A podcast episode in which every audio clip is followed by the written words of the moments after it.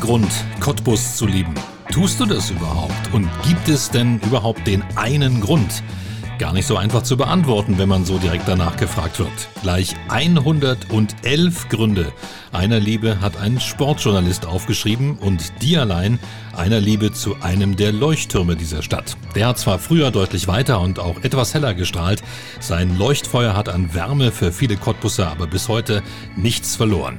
111 Gründe, Energie Cottbus zu lieben, hat Christian Spiller aufgeschrieben. Das Buch des Cottbussers, der jetzt für die Zeitung Die Zeit in Berlin schreibt, ist jetzt im Handel und liegt vor uns auf dem Tisch in 0355, dem Cottbus Podcast.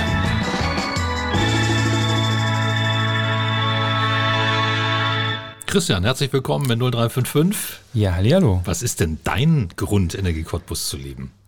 Der einzig wahre Grund, das ist tatsächlich, äh, wie du ja schon sagtest, relativ schwierig zu sagen. Ähm, ich glaube, aus diesen 111 Gründen, die ich zusammengetragen habe, kann man so einen Hauptgrund herausdestillieren. Und das ist der, dass dieser Verein über sehr lange Zeit sehr viel aus sehr wenig gemacht hat. Und damit ähm, äh, sozusagen bundesweit Schlagzeilen geschrieben hat. Das war ja teilweise wie ein kleines Märchen. Und er hat aber auch den Leuten hier was gegeben, ja, in der Zeit, in der sie es gebraucht haben. Ähm, äh, einfach ein gutes Gefühl und so ein Gefühl von, ähm, guck mal, wir sind auch noch da und äh, wir können was schaffen, wenn wir es wollen und ähm, jetzt können wir es denen auch mal zeigen und so. Ähm, ich glaube, das war sehr, sehr wichtig viele Jahre lang und ähm, das ist jetzt nicht mehr ganz so, aber man spürt schon immer noch trotzdem, wie stolz viele Leute auf diesen Verein sind und das auch zu Recht. Und das ist eigentlich so der Hauptgrund, glaube ich. Oh, ich merke schon, ich merke schon, also mir geht das gerade schon äh, sehr nahe. Das okay. wird für, vermutlich für mich heute eine der emotionalsten Folgen von 0355, äh, dem Cottbus Podcast. Du weißt, ähm, lange Zeit eine Geschichte auch meines Lebens. Mhm. Ähm, war es schwer, 111 Gründe zu finden? Nee, am Ende gar nicht. Also am Anfang dachte ich, oh Gott, 111, das ist verdammt viel. Das ist eine große Zahl, ja. Genau. Ähm, aber ähm, wenn man sich dann ein bisschen äh, auch mit der Geschichte des Vereins beschäftigt, ähm, äh, erfährt man so viele kleine, nette Anekdoten, so viele unterschiedliche Personen, die da gewirkt haben. Man merkt es ja ganz manchmal gar nicht im, so im, im, im Alltag. Ähm, aber es ist ja immer ein Kommen und Gehen und äh, wie viele Spieler allein seit den großen Zeiten 97 da in diesen Verein rein und wieder raus sind, das ist, das ist der Wahnsinn. Ich glaube, wenn man das zusammen addieren würde, da kommen hohe dreistellige Zahlen zusammen. ähm, und jeder Spieler hat ja am Ende auch eine eigene Geschichte und so. Also da gibt es wahnsinnig viel zu erzählen und ähm, also wenn das Buch sich jetzt natürlich, wie es wird, super verkaufen wird, dann kann man nochmal 111 nachlegen. Ah, okay, also so viel. Wie ist es überhaupt entstanden? Wer hat dich auf die Idee gebracht? Das ist ja Teil einer Serie. Es mhm. gibt ja diese 111 Gründe über viele Fußballclubs, jetzt auch über Energie Cottbus. Aber eigentlich erstaunlich, dass es das jetzt erst gibt. Das stimmt, das habe ich auch gedacht. Das habe ich auch gedacht und äh, ich, also es war nicht meine Idee, ich wurde gefragt. Ähm, zugegebenermaßen schon vor einigen Jahren, als die, glaube ich, noch in der zweiten Liga gespielt haben. Und damals ähm, war ich aber relativ selten in Cottbus, war auch selten bei Heimspielen und habe zwar immer noch die Ergebnisse verfolgt und äh, war immer noch bei wichtigen Sachen irgendwie da und involviert, aber hatte so ein bisschen Distanz irgendwie, weil ich auch irgendwie, ne, hatte einen Job und war nicht mehr in Cottbus und so. Ähm, und äh, habe dann deswegen abgesagt und dann habe ich natürlich das immer im Hinterkopf behalten, habe dann irgendwann gesehen, jetzt gibt es auch ein Buch 111 Gründe, die Sportfreunde Lotte zu lieben. 111 Gründe, den, ich weiß gar nicht, wie heißt, FC Homburg 63 zu lieben. Und habe ich dann gedacht, irgendwann gedacht, ja, jetzt musst du aber dann auch wirklich mal. Und es gab dann das Jahr 2016. Da sind zwei Sachen passiert, die sind dann zusammengekommen. Und da habe ich mich immer noch nicht final entschieden, aber die waren wichtig für mich. Und zwar ist in dem Jahr meine Tochter geboren. Mhm. Und ähm, das, das, ändert ja immer was mit einem ja. irgendwie. Ne? Ähm, man schaut, wenn man ein eigenes Kind hat, auch ganz anders auf seine Eltern, ähm, weil man irgendwie ja zum ersten Mal sowas wie Vatergefühle hat und man kennt sozusagen die Gefühle, die die Eltern für einen hatten und sieht das ganz anders, was sie damals so gemacht haben. Ähm, und ich habe dann überlegt, was ist eigentlich was, was ich ihr irgendwie mitgeben will. Und das ist natürlich nicht das allererste, was mir in den Sinn gekommen ist, aber die ähm, Liebe zur Energie war natürlich auch irgendwie ein Punkt. Und äh, ich habe mir halt in dem Moment gewünscht, dass meine Tochter irgendwann mal ähm, auch im Stadion sitzt und das irgendwie nett findet dort. Und im gleichen Jahr ist aber Energie aus der dritten in die vierte Liga abgestiegen. 2016 ja. war das. Und dann dachte ich, oh Mann, ey, die vierte Liga gucken, ist ja auch blöd. Und habe ich gedacht, irgendwie müssen, äh, das hat mich wieder relativ nah an diesen Verein rangeführt. Ich habe dann wieder viele Spiele gesehen und dann ähm, irgendwann mich entschieden, dann, äh, du musst jetzt, du musst jetzt irgendwas tun. Und das, was ich, glaube ich, am besten kann, ist irgendwie ein bisschen rumzuschreiben. Und dann habe ich gesagt, jetzt, jetzt ist der richtige Zeitpunkt, jetzt machst du das einfach. So. Es ist ja eigentlich ein Buch, wenn man es ähm, genau nimmt, ganz viel auch über die Vergangenheit. Ja. Logisch, weil ja. der Grund liegt ja immer in der Vergangenheit. Man hat irgendwas erlebt, man hat mhm. irgendwas verknüpft. Kannst du dich, äh, wenn du an die Vergangenheit denkst, noch daran erinnern, an deinen ersten Stadionbesuch? Weißt du das noch? Tatsächlich an den allerersten so konkret mit Datum und Gegner und sowas. Viele können nicht, aber tatsächlich ist eine meiner allerersten Kindheitserinnerungen die, wie ich mit meinem Vater zum Stadion geradelt bin irgendwie. Also wir haben in Sachsendorf gewohnt und sind dann da so am Südfriedhof lang, ähm, am Sportzentrum vorbei und dann führte von dort so ein Radweg direkt an der Spree bis zum Stadion. Und da sind wir lang gefahren, ne? er mit seinem großen Fahrrad, ich mit meinem kleinen Fahrrad so hinterher und ähm, haben unter der Tangente, da war so ein Durchgang, ne? mhm, da haben wir unsere Räder angeschlossen, sind dann rein. Ich durfte immer so ein kleines Programmheft kaufen, die waren auch so vergilbt damals und dann habe ich immer mit einem Kugelschreiber ähm, die Rückennummern eingetragen, die der Stadionsprecher durchgesagt hat. Äh, und war so ganz stolz, dass ich da auf dieser Tribüne sitzen konnte zwischen den ganzen großen Männern, die geraucht haben und laut waren und irgendwie geflucht haben auch mal. Und dieses Brodeln und diese Stimmung, die war ja schon damals relativ gut, so in den letzten Oberliga-Jahren. Ja, klar. Das war so, keine Ahnung, wann war ich das erste Mal? Wahrscheinlich so 88, 89, mhm. so die Zeit. Ähm, und das hat mich unglaublich fasziniert und irgendwie war ich damals schon verloren, glaube ich. Also danach war es vorbei, keine Chance mehr. Ich glaube, das geht ganz vielen so. Also ja. ganz, ganz viele Cottbusser haben diese Kindheitserinnerungen, wenn sie denn Energiefans sind, dass es mal so losgegangen ist. Ähm, Alexander Knappe hatten wir auch schon hier mhm. in 0355 mhm. ähm, und der hat uns das nahezu ähnlich erzählt, ne, ja. als er als Kind angefangen hat, da über den Zaun zu klettern, um beim Bayern-Spiel dabei zu sein. genau, genau. Und so ging es irgendwann los. Und ich denke, viele sind auch damals ins Stadion gekommen und waren vielleicht auch, ähm, ja, zu dieser Zeit auch äh, so in Bundesliga-Jahren, wird auch so ein bisschen Fan von so einer Bundesligamannschaft und sind dann doch zur Energie irgendwie gekommen. Und ja, erstaunlich, dass ähm, ja bis heute viele von denen dabei geblieben sind. Trotzdem es ja heute nicht mehr Bundesliga-Gegner sind, sondern eine kleinere Mannschaft. Genau. Ich will es mal so formulieren. Gab es einen Grund, der es nicht ins Buch geschafft hat? Wo du gesagt hast, schade, es war der 112. Ehrlich gesagt, hinten raus war ich dann froh, dass es dann doch nur 111 waren. Ähm, aber es gab ja zum Beispiel vor einiger Zeit ein Spiel gegen Fortuna Köln, das äh, ein krasses 4 zu 3, so äh, Tore in der 80. und 85. Ja. Minute. Und ähm, da habe ich spontan gesagt, das wäre eigentlich der 112. Grund gewesen, allein wegen dieses Spiels. Ähm, also da passieren immer Sachen, so ein Fußballclub lebt ja auch. Es ist halt nicht nur Vergangenheit, sondern es ist auch Gegenwart und es ist auch Zukunft und das ist ja das Schöne. Und ähm, da, da passiert immer was, das ist gut so. Erzähl uns, wie du das zusammengetragen hast. Wie hast du recherchiert? Ähm, ich habe äh, zuallererst natürlich ein paar Leute besucht ähm, und mit ihnen gesprochen. Also, keine Ahnung, äh, Detlef Oeger, Klaus Starbach, also viele Recken von früher ähm, Jens Melzig, ähm, ich saß auch bei Uli Lepsch im Büro, ähm, wir fallen jetzt gar nicht alle ein. Ähm, ich habe natürlich auch viel äh, durch, durch Archiv mich gearbeitet, habe so ein paar andere Bücher, die es schon gab, äh, ein bisschen durchforstet, also von, von Hajo Schulze und, und Jens Batzdorf, dem, dem, dem Gurke.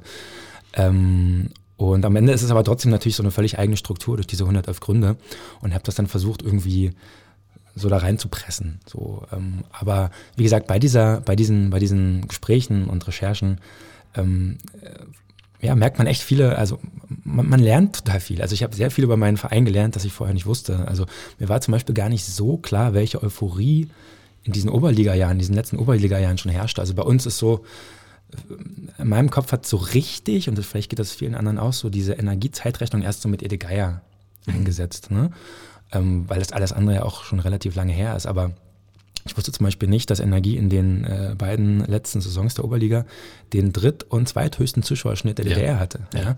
Und äh, das finde ich phänomenal, weil sie ja im äh, Mittelfeld beziehungsweise unten irgendwie rumgespielt haben. Also es war jetzt ja keine, keine Spitzenmannschaft, aber hier hat, hier hat trotzdem so eine Euphorie geherrscht in dieser Stadt und die Stimmung war so großartig, ja, was viele Leute immer noch erzählen von damals, das äh, war mir gar nicht so klar irgendwie. Und das hat mich irgendwie auch äh, stolz gemacht irgendwie. Also es sind Traditionen, die es wirklich wo es sich lohnt, die auch zu bewahren. Irgendwie. Ja, ich glaube, das ist auch das, was, was äh, Fritz Bohler, der ehemalige Trainer, der damalige Trainer, in den letzten Oberliga-Jahren äh, bis heute so ein bisschen schade findet, dass man diese Zeit so wenig anerkennt, weil ja. es war damals ja auch die höchste Liga und es war auch nicht einfach und er hatte ja. damals mit dieser Mannschaft auch wahnsinnigen Erfolg international auch gespielt, ja, genau. im damaligen ja. IF Cup ja. ähm, gegen den deutschen Pokalsieger 1. FC Kaiserslautern, Kantersieg gelandet und so weiter und genau. ja, dann ja, geht alles ein bisschen unter, genau. weil alles Dann kam die Wende, ne? also es gibt viele, Wende. die sagen, die Wende kam für Energie zum völlig falschen Zeitpunkt, ja. ähm, äh, weil sie gerade sozusagen dabei waren, sich wirklich einen festen Platz im Mittelfeld, vielleicht sogar oberen Mittelfeld der DDR äh, zu erkämpfen. Und in diesem Wendejahr, da habe ich auch zum Beispiel mit Jens Melze drüber geredet, der hat mir so ein bisschen erzählt, das war halt dieses, dieses entscheidende Jahr, wo danach sich ähm, herausgestellt hat, bist du dann, kommst du in die erste Liga, in die zweite oder versinkst du im, im Nirgendwo sozusagen in der Amateuroberliga damals. Und da haben halt alle versucht, haben alle, alle alles auf eine Karte gesetzt. Ne? Jeder Verein wollte natürlich in diesen Profibereich in, äh, eingegliedert werden. Und da hat halt auch Energie irgendwie sowas rausgehauen. Ne? Die haben dann irgendwie einen, einen bulgarischen äh, Torjäger gekauft, Petra, Petra Alexandrov, du genau, sagst genau. das. Und der hat halt, er hat halt nichts getroffen. Ne? Der war, glaube ich, vorher Torschützenkönig da und da, in Cottbus gar nichts getroffen, danach war er wieder Torschützenkönig. Ähm, Georgi Fabula gab es noch, ja, ein Ungarn, glaube ich, äh, ein Amerikaner, Brian Bliss, dann zwei aus dem Westen. Ja. Und so ein bisschen klang es bei Jens Menzig so durch, dass das so ein bisschen dieses Mannschaftsgefüge kaputt gemacht hat, dass dann man gedacht hat, naja, kriegt er vielleicht das Geld und, und Neid und so weiter. einfach mal viel mehr. Genau, und Neid und so weiter. Und dann ja, wurde Fritz Bohler auch gefeuert. Ne? Ja. Und dann ging es halt irgendwie so dahin. Und ausgerechnet in diesem Jahr, was entscheidend war, ging es dann runter. Und na, na, wir wissen ja alle, ein paar Jahre Amateuroberliga. Im Nachhinein kann man sagen, vielleicht war das auch gerade gut für Energie weil es eben nicht ein Verein war, bei dem dann die Glücksritter aus dem Westen, diese Rolf-Jürgen Ottos, so eingefallen ja, sind ja. und ähm, äh, versucht haben, da irgendwie mit viel Geld irgendwas zu erreichen. Und am Ende standen sie äh, mit dem Lizenzentzug und in, von der Insolvenz da. Ne? Ähm, das heißt, äh, dieses kleine graue Maus-Image, was Energie damals ja schon noch hatte, war vielleicht am Ende sogar ein Vorteil für die Entwicklung, die dann später, später kommen sollte. Ganz bestimmt. Energie war damals einfach zu dem Zeitpunkt zu uninteressant. Genau. Und hat sich aus eigener Kraft wieder hochgearbeitet und es war ja auch beeindruckend, was danach passierte. Ähm, dass eben trotzdem die Mannschaft dann ja, ja völlige Amateure waren, ja. Ne, dass das dann so wieder nach oben ging. Absolut. Bis dann Ede Geier 94 übernommen hatte, waren ja trotzdem ja, schwere Jahre zu überstehen, hm. wo du nicht wusstest, genau. Pardon, ob du es schaffst. Genau. Das, war das waren wahrscheinlich die schwersten der, der Vereinsgeschichte, ne? kann, man, ja, äh, kann man sagen. Ja. Also da ähm, äh, konnte man, glaube ich, die Zuschauer auch relativ schnell, schnell abzählen, die es da so gab. Und ähm, ich glaube, Ede Geier war so der letzte, der letzte Schuss, den Klaus Stabach noch irgendwie hatte. Ne? Er hat gesagt, jetzt versuchen wir jetzt nochmal. Entweder wir versinken jetzt für, für immer im, im Nichts oder wir setzen nochmal alles auf eine Karte weil so ganz billig war der Ede ja auch nicht irgendwie. Ne? Es war immer ein Nationaltrainer der DDR und ein erfolgreicher äh, Trainer auch vorher in Dresden. Und ähm, ja, guter Plan am Ende, muss man sagen. Hat geklappt. Ist aufgegangen, aber sah am Anfang auch nicht so aus. Genau. Da muss man auch dazu sagen, Ede hat auch ein, ein Buch ja geschrieben, wo er auch über diese Zeit schreibt, dass es am Anfang überhaupt nicht lief und er eigentlich nach einem Jahr aus Cottbus genau. schon wieder weg wollte. Genau. Das hat er zum Glück nicht gemacht. Wurden zehn und es waren mit die erfolgreichsten in der Vereinsgeschichte. Was war das Spannendste, was du mit dazugelernt hast aus dieser Recherche? Ähm, ich wusste zum Beispiel nicht, dass äh, der Name Energie ähm, sozusagen von so einer Art Preisausschreiben, äh, Leser, Leserbefragung mhm. und der Lausitzer Rundschau herrührte und dass ein Mann, über den man leider gar nicht so viel rausfinden konnte. Ähm, ich hätte, wünschte, ich hätte ein bisschen mehr Zeit gehabt, namens Bodo Kautz, hieß er, glaube ich ähm, ein sogenannter Arbeiterschriftsteller den Namen äh, geprägt hat oder eingereicht hat. Ich glaube, den Vorschlag Energie gab es von einigen, aber er wurde zumindest sozusagen als der mhm. dann äh, kommuniziert, der den Preis gewonnen ja. hat. Und der hat auch irgendwie Opern geschrieben und, und ähm, äh, irgendwelche äh, relativ äh, linientreuen Gedichte dauernd veröffentlicht in der LR und so. Ähm, und das war schon eine sehr interessante Figur, über die ich gerne mehr erfahren hätte. Ich habe dann am Ende nicht die Zeit gehabt, alles so in die Tiefe, in die Tiefe zu recherchieren eigentlich als Journalist hätte man das tun müssen, aber das Buch habe ich auch so ein bisschen als Fan geschrieben. Ne? Also ich bin, das hat jetzt nicht den Anspruch, irgendwie äh, sozusagen äh, die Geschichte des Vereins neu zu erzählen oder irgendwelche Skandierchen aufzudecken oder so, ähm, sondern das soll nur gute Laune machen am Ende. Ähm, aber das war was, wo ich sage, das wusste ich noch nicht, finde ich cool irgendwie. Basisdemokratie in der DDR, ähm, naja, war ja auch nicht so, so oft damals. Ja, und ist ein Name, der sich einprägt. Und genau. Ich fand auch gut, dass über alle Zeiten hinweg, dann auch später, keiner auf die Idee gekommen ist, den Club umzubenennen. Wollte jemand nicht mit dir sprechen? Gab es sowas auch? Ähm, ja, äh, Dieter Krein wollte nicht mit mir sprechen. Okay. Ähm, ich habe den kurz angerufen, war relativ kurz angebunden und gesagt, ah, er hat keine Lust mehr, er hat damit abgeschlossen und Okay. will nicht mehr. Ähm, naja, ist ja auch einiges passiert damals. Vielleicht kann man das auch irgendwie nachvollziehen, Ja. ähm, äh, dass er vielleicht nicht mehr hundertprozentig nur positive Erinnerungen an Energie hat. Aber ein bisschen schade fand ich es schon, natürlich. Lass uns mal über ein paar Gründe sprechen. Ja. Lass uns mal ein paar über ein paar Ja. Sachen nennen, ja, die du so zusammengetragen hast, ähm, wo du denkst, ja, die sind vielleicht, ich sagen herausragend oder was, was fällt dir spontan ein? Also der, der allererste Grund, und das ist auch äh, der, der Grund, den ich fast mit am coolsten finde, ist ähm, der Stadionname. Also Stadion der Freundschaft ist einfach großartig. Ähm, äh, also gerade in Zeiten, wo äh, selbst die schönsten Stadien des Landes irgendwie Signal Iduna Park heißen oder äh, weiß ich nicht wie Allianz Arena, das ist also es ist ja das ist ja schlimm, ja. Also es ist ja wie, wie aus dem Katalog irgendwie. Und äh, manchmal kommt man ja gar nicht mehr mit, ne? so schnell wie die Stadien dann wieder umbenannt werden. Also das, das, das Ding da in Hamburg, das hat glaube ich schon, weiß ich nicht, fünf Namen gehabt oder so. Ich habe dann den lustigen Spruch gehört von jemandem, der hat gesagt, also das ist mir nichts, für mich wird es immer die AOL Arena bleiben. So, ja? ähm, äh, und das sagt, schon, das sagt schon viel über Tradition und, und, und Moderne und so. Und dass wir diesen Namen immer noch haben, ähm, äh, liegt vielleicht auch daran, dass Energie nie so wichtig war, dass da ein wirklich großer Sponsor kam, der das mit ganz, ganz viel Geld äh, umändern wollte, weil kann sein, dass der Verein da vielleicht nicht standhaft geblieben wäre. Ähm, aber dieser Name ist einfach Gold wert und ähm, das ist einfach, einfach schön, vor allem, weil es halt, naja, wenn man ehrlich ist, so viel Freundschaft herrschte ja nie im Stadion der Freundschaft 2, also das Gegenteil, aber das ist halt auch cool, das ist halt auch was Cooles. Ich glaube, das hat auch irgendwie jeder Genau. Sportjournalist von außen irgendwie mal aufgenommen. Genau. Wie kann das Ding so heißen, Genau. wenn die Leute so ticken? die Hölle, Ja, ne? Also, Also- eigentlich ja, Ja. eigentlich ja. Okay, der Stadionname. Weiter. Und ich finde halt die, äh, die Stimmung, ne? Also ich weiß gar nicht, wie ich das Kapitel da habe ich irgendwie Hölle, Hölle, Hölle genannt. Ähm, also die Atmosphäre fand ich, und ich war schon auch durch meinen Job in vielen, vielen Stadien äh, ja, dieser Welt sogar. Die Atmosphäre in Cottbus war und ist sogar immer noch, ja, das geht sogar mit 7000 irgendwie, ist immer noch was Besonderes. Das ist irgendwie so, naja, wie will man sagen, so aggressiv. ähm, ich glaube, da kommt einfach keiner, keiner gerne her. So. Und ich glaube, wir in diesem Stadion kann man sagen, wir Fans haben irgendwie mitgespielt.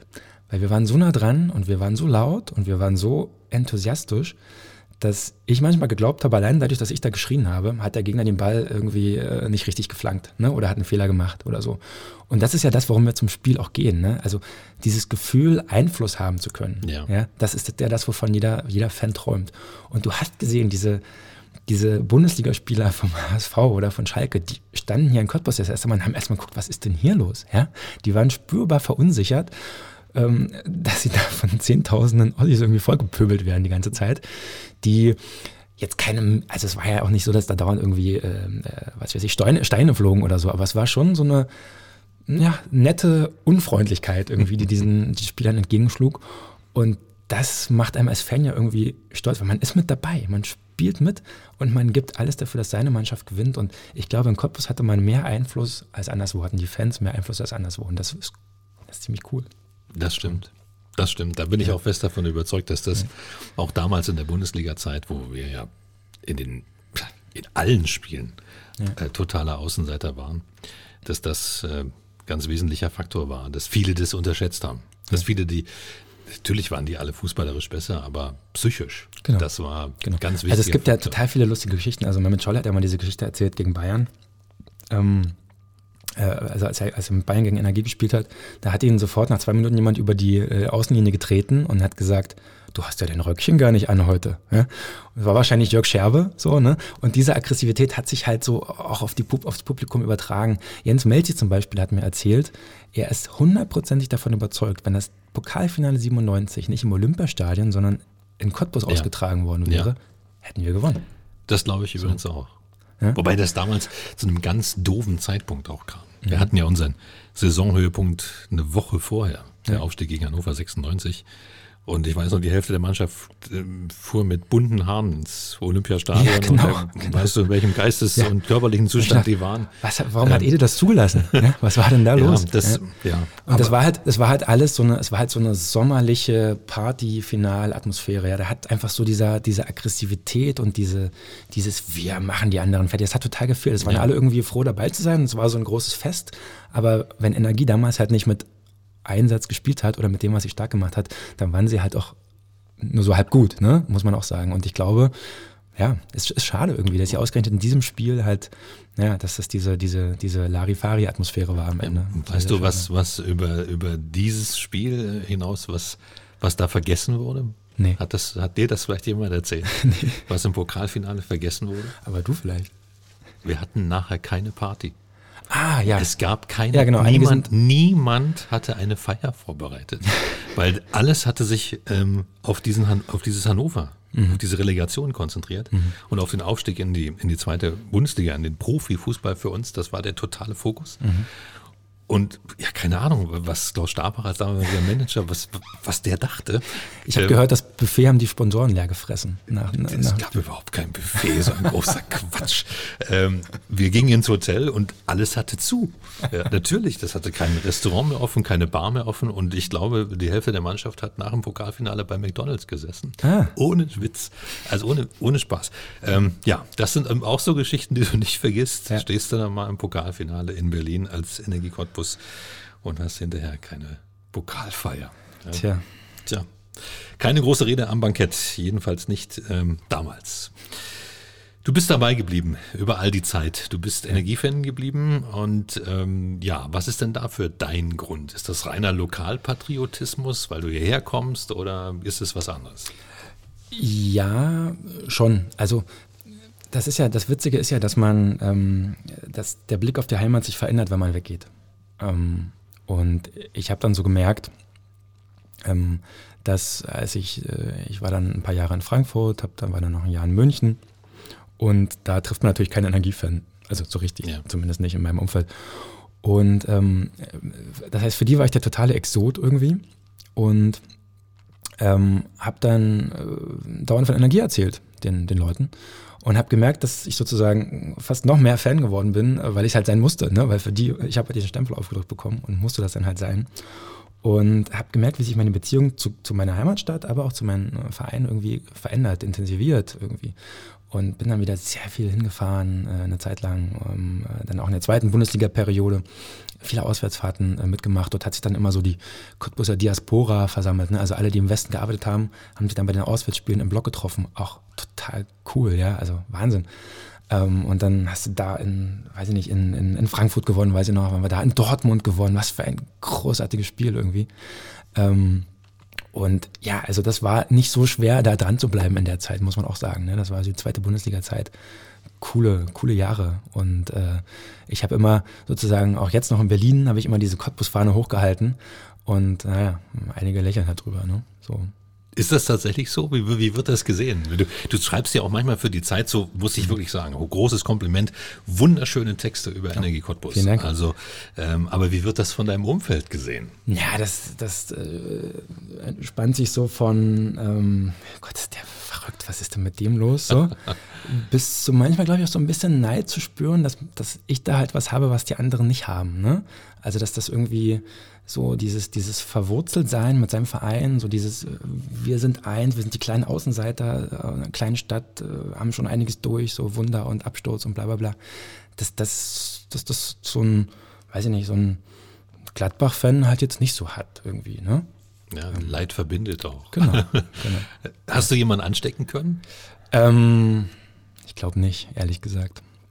Nicht wirklich. Schade. Ja. Schade.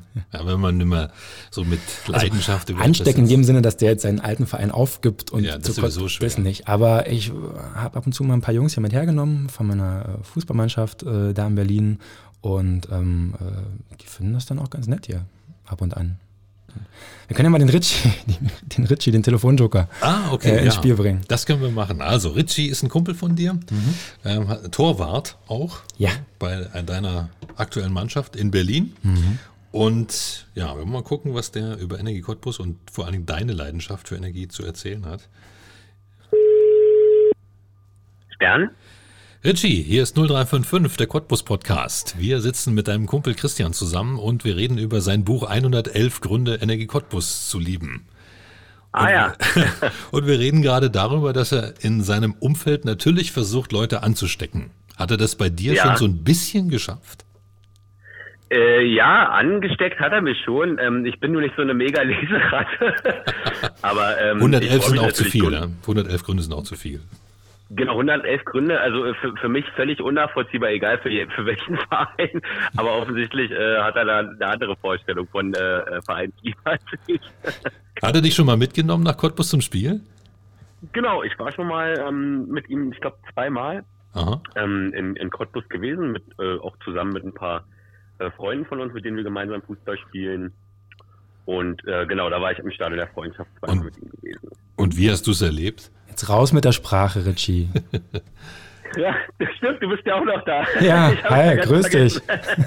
Tag, grüß dich, Christian. Ähm, ja, das war, das war ganz interessant für mich halt. Ähm, also generell erstmal sozusagen ähm, auswärts finde ich immer spannend. Also nicht eben, äh, wenn denn mal sozusagen in Berlin bei bei Hertha oder mal bei Union jeweils vielleicht ein, zwei Mal im Jahr, sondern einfach mal bei einem anderen Verein zu sein. Das finde ich generell natürlich spannend und einfach auch so ein bisschen vielleicht die äh, den Enthusiasmus von Christian da ein bisschen miterleben zu können, wie er da sozusagen hinter seinem Verein in seiner, in seiner Heimat halt äh, steht. Ne? Und ja. Mhm. Nun ist er ja eigentlich Journalist und muss nur eigentlich ja neutral sein, aber kann man ihm das nachsehen in dem Fall, wo man sagt, ja, ein Heimatverein, den darf auch ein Journalist haben? Journalisten müssen neutral sein, das wäre toll, wenn das so wäre. Das ist ja bei mir, bei mir Thema schon seit ein paar Jährchen. Aber ähm, ja, also ich glaube sozusagen, ähm, Christian gibt sich bestimmt was, was, was, sozusagen Fußball äh, generell kommentiert, also irgendwie sozusagen also Journalismus im sportlichen Bereich, wie Fußball, gibt er sich, glaube ich, Mühe, neutral zu sein. Ähm, aber ich glaube, das ist halt schwierig für ihn tatsächlich. Das, ähm, ich finde es ja auch irgendwie, um nochmal kurz darauf zurückzukommen, ganz toll, wenn man vielleicht nicht immer hundertprozentig neutral ist als Journalist, sondern vielleicht auch schon mal eine, eine Meinung einnimmt und auch äh, was vertreten will. Und ähm, insofern würde ich ihm das gar nicht sozusagen, äh, finde ich das gar nicht schlimm, dass er gerade bei seiner Heimatstadt natürlich ähm, vielleicht sozusagen rot-weißes, sind das die Vereinsfarben? Christian? Ja, sehr gut, Richie, sehr gut. Genau, ein rot-weißes, eine rot-weiße Brille sozusagen aufhat. Ne? Das, das ist total okay, finde ich. Was mich immer ein bisschen nervt, ist, dass er mich sozusagen, obwohl ich kein Hertha-Fan bin, aber vielleicht als Berliner so ein bisschen ähm, mit, mit, mit Hertha sympathisiere, sagen wir mal so, ähm, dass er mich da immer aufzieht, wie scheiße Hertha ist. Halt. Und, Ja gut, also Das sind Cottbusser Gene, da kann er nichts dagegen tun. Das ist hier einfach so. Richie, ihr spielt zusammen Fußball. Ist Christian ein guter Fußballer? oh Gottes Willen. Äh, also, ich, guter Fußballer. Wir hatten vorher geredet, Richie. Aber du weißt doch, ich bin immer für die Überraschung gut, Christian. Habe ich dir vorhin versprochen, dass ich jetzt das sowas jetzt erzählen werde? Nein, also ich, äh, tatsächlich, ich habe ja mit Christian ziemlich lange ähm, in der Mannschaft gespielt in letzter Zeit. Ähm, ich meine, wir hatten jetzt auch ohnehin gerade sozusagen Pause halt, ne? Und jetzt geht's wieder los. Da werde ich vielleicht demnächst auch wieder äh, mit Christian öfter äh. Ich kenne den ganz gut auf dem Platz. Der ist ein, ähm, also ich würde schon sagen, dass der, dass der ein ganz guter Fußballer ist. Ich glaube, der ist nicht der allerbrillanteste, was die Technik angeht, aber ich ähm, ähm, spiele sozusagen, weil ich ja hinter ihm spiele noch ähm, als Torwart äh, ganz gern mit ihm. Der ist gut sozusagen für mich berechenbar. Der ist ziemlich, ein, also sozusagen, wenn er denn mal einen Fehler macht, dann weiß ich auch ungefähr wann.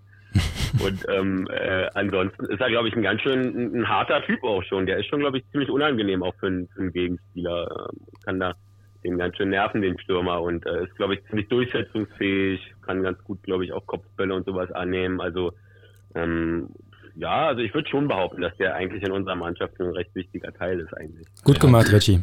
Er hat im richtigen Stadion gelernt. Genau. Hast du denn mal in Cottbus gespielt, Christian? Oder im Stadion der Freundschaft? Ja, tatsächlich. Habe ich tatsächlich. Ähm, kommen, ja. wir, kommen wir später noch zu, vielleicht. Oder auch nicht. Ah, Okay, Oder da sind nicht. wir sehr gespannt drauf. Richie, vielen Dank erstmal. Ja, gerne. Dann viele Grüße nach Berlin. Ja, Richtig aus.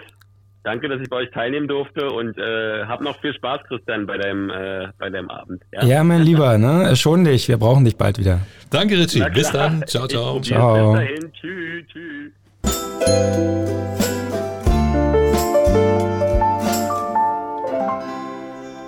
Erzähl mal. Im Stadion der Freundschaft ja. gespielt. Ja, das klingt jetzt so, so groß, so groß war es gar nicht. Aber es, ich weiß gar nicht, ob es das noch gibt, ehrlich gesagt. Aber es gab ähm, ganz lange so ein Turnier der zweiten Klassen mhm. der Grundschulen. Ah, okay, die so früh war das. Genau, die haben sozusagen im Stadion der Freundschaft äh, dann immer so ein, so, ein, so, ein, so ein Turnier gespielt. Und das hatte den Grund, ähm, äh, um, also, äh, um äh, Talente zu sichten. Also da waren dann Leute ja. von Energienachwuchs und haben geguckt, wer kann denn was und wer nicht. Und ähm, ich habe dann so ein, so, ein, so ein Briefchen zugesteckt bekommen, dass ich zum Probetraining bei Energie, was, was ist das, in dem Alter F-Junioren oder sowas eingeladen war. Und ähm, äh, weiß gar nicht so richtig warum, eigentlich ehrlich gesagt, weil so richtig gut fand ich mich nicht. Ähm, aber war dann auch beim Probetraining und dann, weiß ich noch genau, dass dann meine Mama, hallo Mama, schöne Grüße, wenn du das hörst, meine Mama hat dann gesagt, ähm, zu dem Trainer, naja, der Christian er soll mal keine Kopfbälle machen, das ist nicht so gut. So, und ich glaube, an dem Zeitpunkt, an dem Zeitpunkt ähm, war dann meine Energiekarriere dann auch schon oh. beendet. Beziehungsweise ich weiß gar nicht so recht, ich, ich kann mich leider wirklich echt nicht mehr erinnern. Ich habe es auch in dem Buch geschrieben, dass ich mich nicht mehr erinnern kann. Es kann sogar sein, dass ich dann noch hätte bleiben können, aber ich hatte nicht so richtig Bock damals jeden Tag zu trainieren. Ich bin dann lieber auf dem Bolzplatz da in Sachsendorf mit meinen Kumpels irgendwie, mhm. äh, irgendwie äh, rumpäppeln gegangen. Das fand ich irgendwie ein bisschen, war mir zu straff organisiert damals. Und am Ende muss man sagen, äh, das wäre wär alles, wär halt alles eh nichts geworden irgendwie. Also ja. ist schon, war schon okay so, wie es war. Du bist Sportjournalist geworden. Ja. Wie ist das passiert? Wie bist du geworden, was du bist? Ähm, das ist tatsächlich eine Frage, die ich mir auch im Rahmen dieses Buches wieder gestellt habe, weil ich weiß gar nicht richtig, also mein Vater ist Sportlehrer, ähm, ist auch Trainer, Leichtathletiktrainer hier immer noch in Cottbus. Ähm, das heißt, wir kommen schon aus einer sehr sportaffinen Familie. Mein Bruder hat auch lange bei Energie gespielt, hat so alle Nachwuchsmannschaften durchlaufen. Ähm, äh, das heißt, Sport war schon immer ein Thema bei uns, ähm, aber ehrlich gesagt, diese Kombination damals, ne, also 1997 in dieser Wahnsinns-Energiesaison war ich 14. Und ich glaube, die Kombination von, du bist so Jugendlicher und bist so auf der Suche nach irgendwas und diesem Wunder, das da passiert ist und dann drei Jahre später ja nochmal, die hat mich schon irgendwie verändert und geprägt. Und ich glaube, wenn ich irgendwie aus Kassel oder Castro Brauxel oder Schlag mich tot kommen würde, also eine Stadt ähnlicher Größe, die aber nicht diesen, wo dieser Fußballverein nicht so im Zentrum steht, wo Sport am Ende nicht so im Zentrum steht, weiß ich nicht, ob ich Sportjournalist geworden wäre. Vielleicht hätte ich mich dann für, weiß ich nicht, was auch immer in Kassel gerade cooler, die Documenta, vielleicht wäre ich Kultur, Kulturjournalist geworden oder was weiß ich, ja. Also ich glaube, dass da meine, meine, meine Heimatstadt und auch Energie schon irgendwie was mit mir gemacht haben, weil ich habe wirklich gemerkt, 1997 im Stadion gegen Karlsruhe, gegen Hannover, habe ich gemerkt, welche Kraft dieser Sport hat. Ja? Also dass es nicht nur, dass nicht nur wichtig ist, was auf dem Feld passiert irgendwie, weil am Ende ist das ja banal, das sind 22 Leute, die irgendwie im Ball rumspielen. Ne? Das ist eigentlich total bescheuert, wenn man sich das überlegt. Aber was dieser Sport mit den Menschen macht, die ihn, die ihn sehen und welche Bedeutung er hat und wie, wichtig das für sie ist, ne? dass er ähm, Heimat stiftet, Identifikation, auch Selbstvertrauen, Zutrauen in sich selbst. Ähm, ich habe da Leute heulen sehen in dem Stadion ne? gegen Karlsruhe. Das war wirklich Wahnsinn.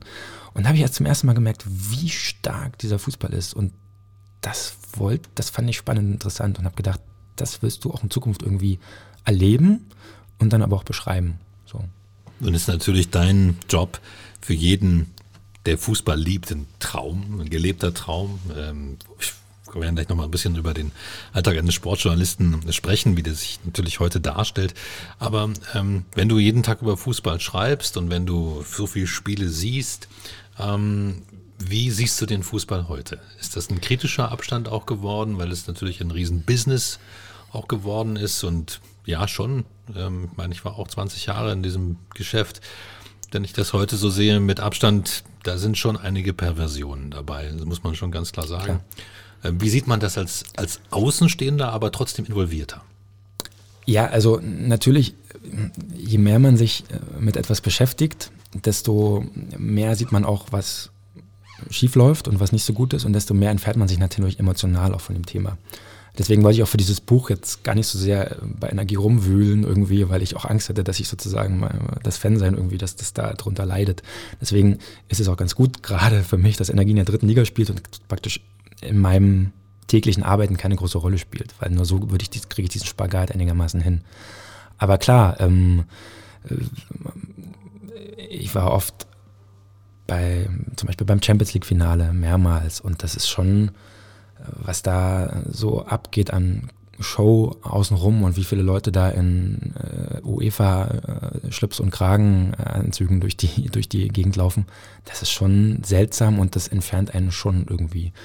Ähm, und ich glaube tatsächlich, dass der Fußball gerade auf einem ganz gefährlichen Weg ist, ähm, dass er überdreht irgendwie. Ähm, jetzt gibt es ja Diskussionen über ähm, eine neue Club-WM, äh, die WM in Katar soll aufgestockt werden. Ähm, und ich glaube, ähm, die, die, Leute, die, die Verantwortlichen im Fußball merken nicht, dass unter den Leuten da draußen eine ganz andere Stimmung herrscht. Und die, die ist eher so, es ist uns eher alles zu viel. Und dazu kommt halt, dass Fußball, finde ich, ähm, vorhersehbarer geworden ist mittlerweile. Also durch die, die, die, die, Diskrepanz zwischen den besten europäischen Mannschaften ja. und den anderen wird immer größer durch die Gelder der Champions League, weil da immer mehr Geld reingebuttert wird. Ähm, und das heißt, so ein Verein wie Werder Bremen kann wahrscheinlich nie wieder deutscher Meister werden. Ja? Ähm, oder es gab auch mal Europapokalsieger wie Steaua Bukarest oder Roter Stern Belgrad oder so. Das wird nie wieder passieren. Ja? Also in neun von zehn Fällen ähm, wird der Champions League-Sieger aus zehn Clubs bestehen, die ich dir heute sagen kann, bis in die nächsten zehn Jahre wird ja. so sein. Es gibt vielleicht mal irgendwann mal einen Ausreißer, aber es wird nie wieder so divers und breit, wie es mal war irgendwie. Und das ist einfach, weil, dass du nach diesem Prinzip, wer hat, dem wird gegeben. Ne? Also der Teufel scheißt auf den großen Haufen die, die Reichen bekommen immer mehr und die Armen bekommen jetzt nicht weniger, aber dadurch, dass sie nicht so viel bekommen, wird der Abstand trotzdem immer größer. Und das ist eine ganz gefährliche Entwicklung, weil das nimmt dem Fußball seine Unvorhersehbarkeit. Der Fußball ist deswegen so besonders, finde ich, so groß geworden, weil er immer noch ein Zufallsspiel ist.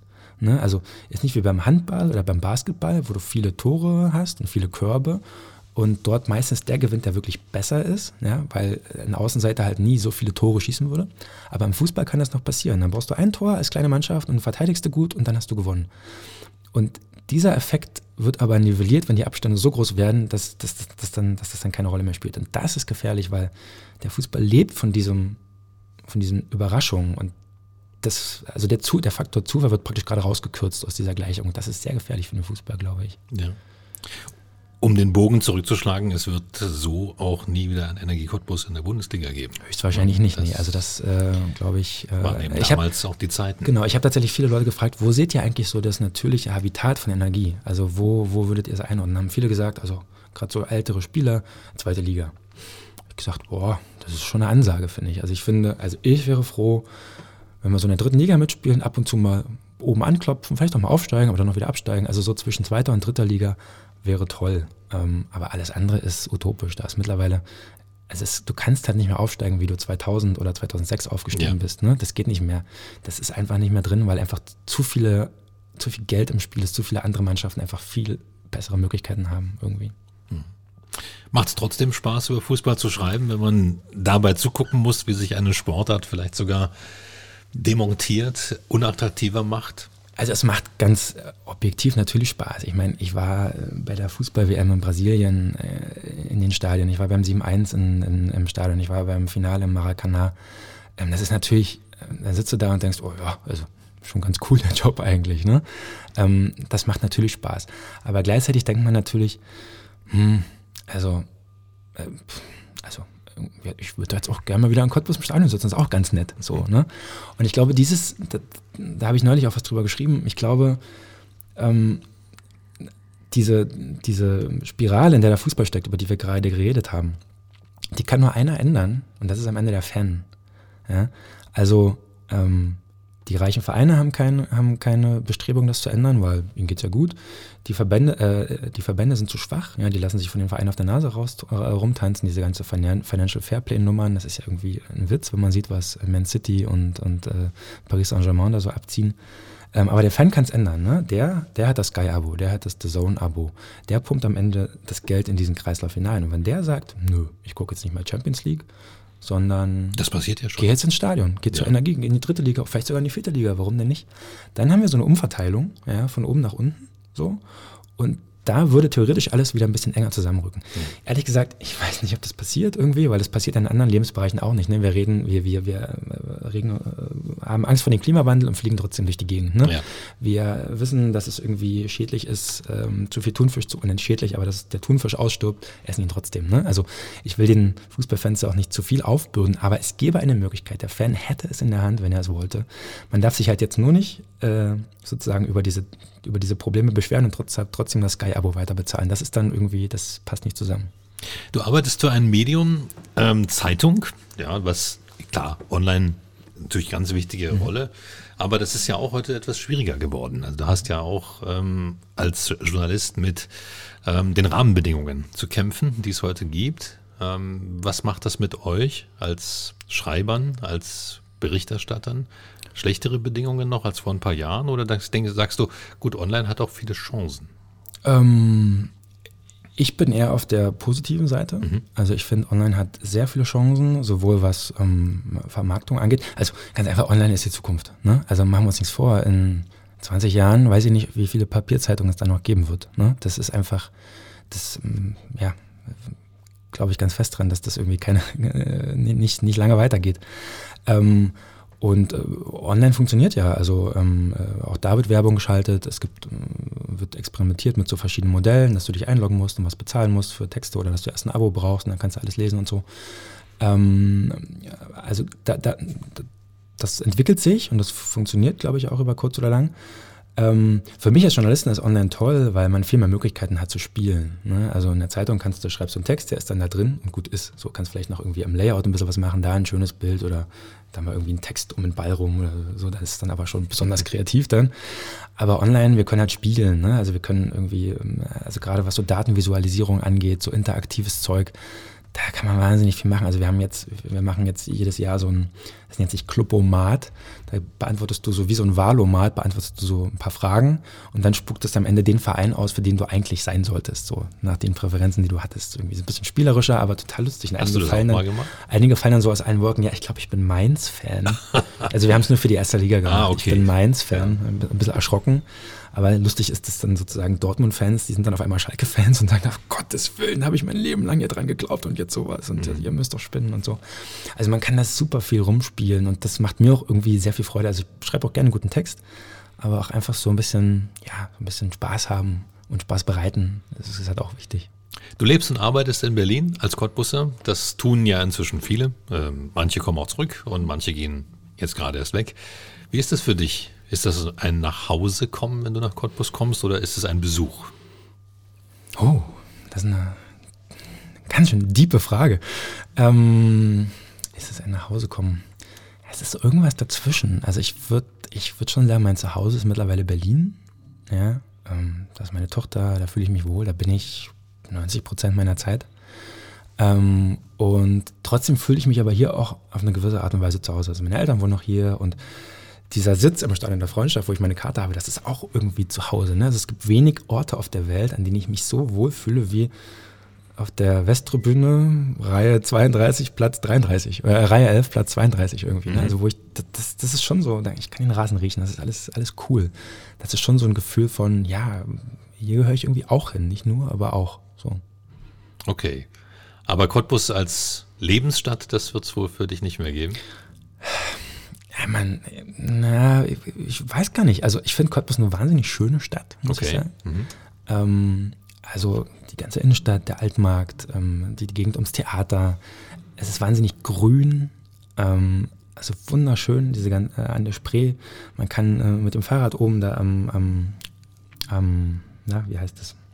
egal, man kann mit dem Fahrrad ganz weit fahren, ähm, auch Richtung Spreewald. Ich bin immer gerne Spreewald. Immer wenn ich es irgendwie schaffe und das Wetter jetzt nicht irgendwie minus 800.000 Grad ist, äh, versuche ich so ein Cottbus-Spiel mit einer kleinen Paddelei im Spreewald zu verbinden irgendwie. Also da fahre ich irgendwie eine Stunde durch die, über die Fliese und äh, also, es ist großartig. Ja, es gibt und wie oft kaum was Schöneres.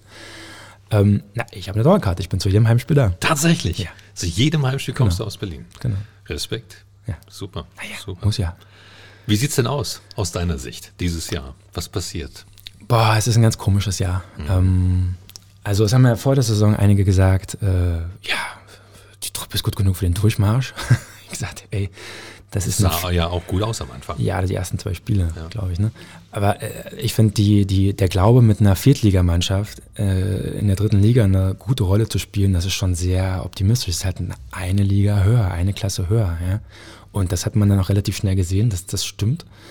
Ohne die Leute, die jetzt dann neu verpflichtet wurden, wäre es wahrscheinlich jetzt schon duster irgendwie.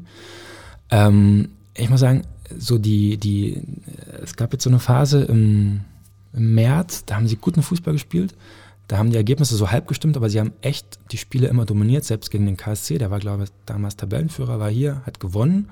Aber wir waren eigentlich besser. Und da habe ich gedacht, ja, Mensch, also die sind echt gut genug, um die Klasse zu halten. Die müssen einfach nur ihren Ding runterspielen. Und ich finde zum Beispiel Jürgen Jasula, der äh, ist neu gekommen, ist ein super Fußballer, also die, für, eine dritte Liga ein außergewöhnlich guter Fußballer. Und dann haben sie äh, zwei Spiele auf einmal eingestreut, wo sie grottenschlecht waren, wo nichts mehr funktioniert hat. Das eine haben sie zwar gewonnen gegen Fortuna Köln, aber trotzdem so, boah, was machen die denn da? So. Und da, das kann ich irgendwie nicht so richtig verstehen. Also diese Truppe ist mir gerade ein Rätsel und ich glaube, es kann alles passieren. Also ich würde mir jetzt nicht trauen, eine Prognose abzugeben. Also ich wünsche mir natürlich, dass sie drin bleiben, weil wenn nicht, wer weiß, ob sie nochmal die vierte Liga überstehen würden, so vom ganzen, auch finanziell, keine Ahnung.